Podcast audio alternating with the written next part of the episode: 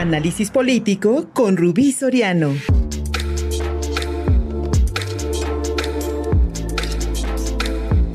Estimada Rubí Soriano, después de algunas semanas en las que tuvimos que salir del estudio, agradecemos mucho que podamos reponer tu análisis político cada lunes. En esta ocasión, para hablar de otro aspecto de la vida pública que tú bien conoces, la economía local, especialmente a las empresas y sus empresarios. Y hoy vas a tratar el caso del grupo Café Plaza, que a mí me parece que puede, lamentablemente, se puede comparar con muchas otras empresas de Puebla, donde las familias propietarias, establecen un sistema de terrorismo laboral, de injusticia permanente en contra de sus empleados, lamentablemente en contra de lo que preveríamos todos o de lo que desearíamos, del crecimiento económico, del bienestar social, que lamentablemente los empresarios poblanos, mi querida Rubí, no conocen o no saben aplicar. Muy buenos días. ¿Qué tal, Luis? Te saludo con mucho gusto a ti, a todo el auditorio de Contigo Puebla. Pues sí, fíjate que cuando se sienten en algún establecimiento del grupo Café Plaza, dígase mi viejo café o mi viejo pueblito, miren bien, muy bien Luis, al mesero, al gerente o incluso al chef. La familia Covarrubias ha forjado a la sazón de sus negocios restauranteros un emporio poblano donde dicen defender el respeto, los compromisos con sus empleados, el crecimiento personal y una serie de valores que son de ornato a la hora de asomarnos al clima laboral de esta empresa poblana, donde se viven escenarios de terrorismo laboral. Mi experiencia la narro desde una silla de estos establecimientos donde me toca oír la forma en que se vulneran los derechos de los empleados. Gritos, insultos, humillación, acoso y violencia laboral. Estos son los pilares que sostienen a un deleznable grupo restaurantero que latiguea con presión e insultos a su plantilla laboral sin medir cargos o rendimientos. El llamado Grupo Café Plaza puede hacer que sus empleados laboren de las 7 de la mañana, cuando les toca abrir las unidades, hasta las 9 o 10 de la noche del mismo día, advirtiéndoles que ahí no se pagan horas extras porque la cosa está muy difícil afuera y no les conviene perder el trabajo. Tampoco hay días de descanso cuando hace falta personal y tienen que trabajar de manera continua. Una vergüenza que la empresa del empresario Rafael Covarrubias tenga cimientos de escarnio laboral y viejos esquemas donde los trabajadores son tratados de manera humillante. Este grupo cuenta casi con un capataz de la vieja Guardia Laboral Poblana de nombre Fernando, quien funge como supervisor y es el azote de los empleados, Luis.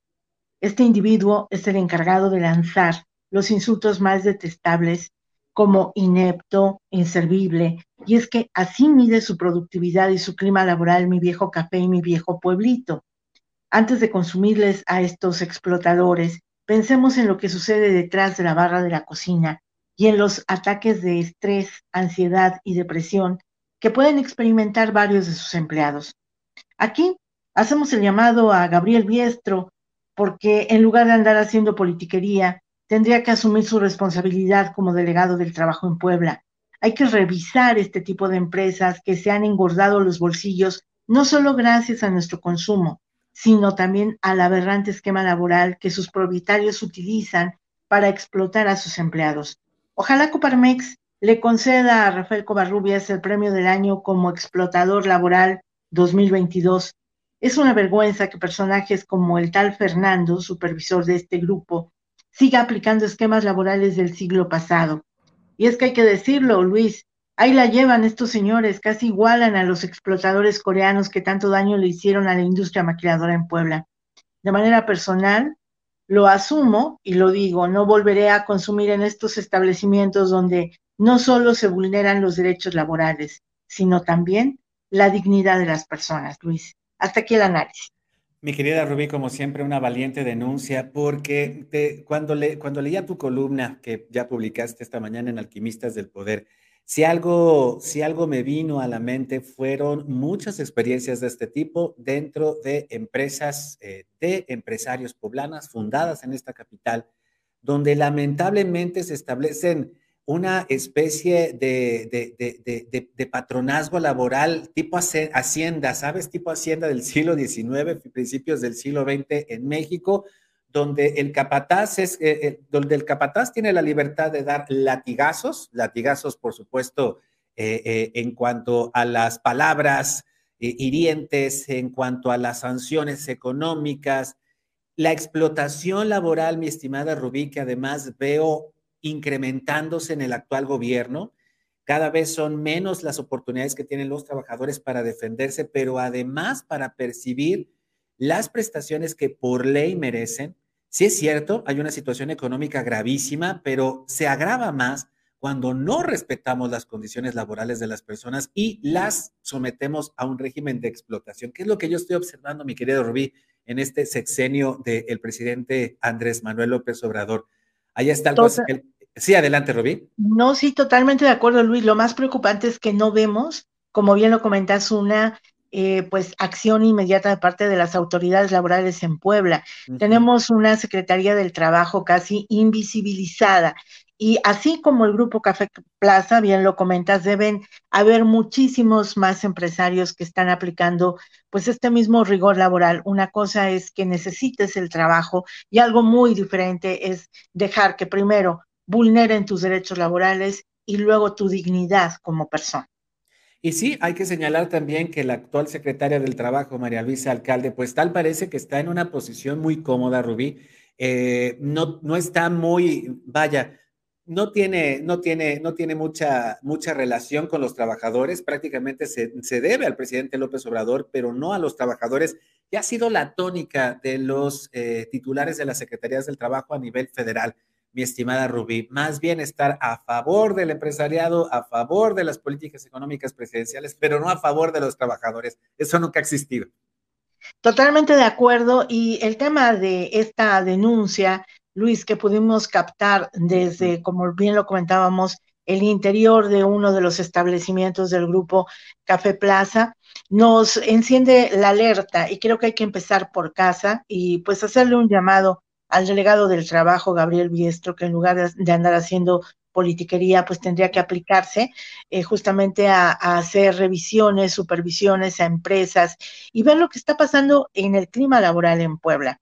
Eh, estamos viviendo una situación económica complicada, el desempleo está incrementándose, es verdad, pero también hay que ver de qué manera se pueden garantizar los derechos laborales de aquellos que tienen hoy una fuente de empleo, pero bueno, pues que simplemente no están percibiendo ni el pago de horas extras, están excediendo un horario laboral de ocho horas, este, son vulnerados con algún tipo de insulto o abuso verbal, es decir, todo este tipo de situaciones no se está atendiendo por parte de la Secretaría del Trabajo. Pues ahí está. Y si son ustedes trabajadores del grupo, del grupo Café Plaza, pues también tomen en cuenta que habemos muchas ciudadanas y ciudadanos como Rubí Soriano que también estamos, nos fijamos en eso y ¿Por qué no? Tal vez ustedes también puedan defenderse de alguna u otra forma mediante la, mediante la denuncia de lo que están sufriendo en este momento y tal vez en meses pasados, Rubí, después de la pandemia. Y querida amiga, no me quiero despedir sin antes felicitarte por la publicación del libro Maurer y sus verdades. Lamentablemente no pudimos estar este viernes hace ocho, ocho, ocho, diez días aquí en, Profética porque viajamos a la Sierra Nororiental, pero justo cuando íbamos llegando pudimos ver que pues iba saliendo toda una, una, una playa de estrellas del fútbol mexicano, especialmente aquellas del siglo XX y XXI, Manolo Lapuente, José Luis Sánchez Solá, Roberto Ruiz Esparza, Paul Moreno, todos para felicitar a Emilio Maurer, este empresario que durante, durante algún tiempo, hace más o menos unos 20 años, 30 años, pues tenía bajo su cargo el Puebla de la Franja, lo llevó al campeonato. Desde entonces los poblanos no han visto algo así, pero don Emilio Maure tenía muchas cosas que contar sobre el fútbol mexicano. Y mi estimada Rubí, tú pudiste darles, darles forma, darles texto, y pues ya está este libro, eh, Maurer y sus verdades, bajo tu autoría y por supuesto la de Emilio Maurer, que pues para muchos ha sido una persona no grata en el fútbol mexicano, pero sin duda alguna también uno de los personajes más reconocidos dentro del mundo empresarial, de la política y del mundo deportivo, sin duda, en nuestra Puebla. Rubí. Gracias, Luis. Pues sí, así es, coordinamos toda la edición editorial de este libro y pues me parece que ha sido una experiencia indudable, singular, porque es el mundo del fútbol y como bien lo comentabas, no solamente ha sido el encabezar una directiva como la del Puebla, sino también aquella lucha que no olvidamos frente a la Federación Mexicana de Fútbol y enfrentarse al tú por tú con el Tigre Azcárraga. Así es que bueno, si quieren, ahí en el libro podrán leer muchas de estas anécdotas. Pues ahí está, busquen el libro Maurer y sus verdades, ya están las librerías poblanas y mi Rubí, por supuesto, mil, felicitaciones y pues adelante. Eh, enhorabuena por este y otros proyectos que vengan en puerta. Y mientras tanto, Rubí, ¿dónde te podemos encontrar? En todas las redes sociales, Luis, como arroba Rubí Soriano y los alquimistas del poder. Síguenos en Facebook y en Twitter. Estamos contigo, Puebla.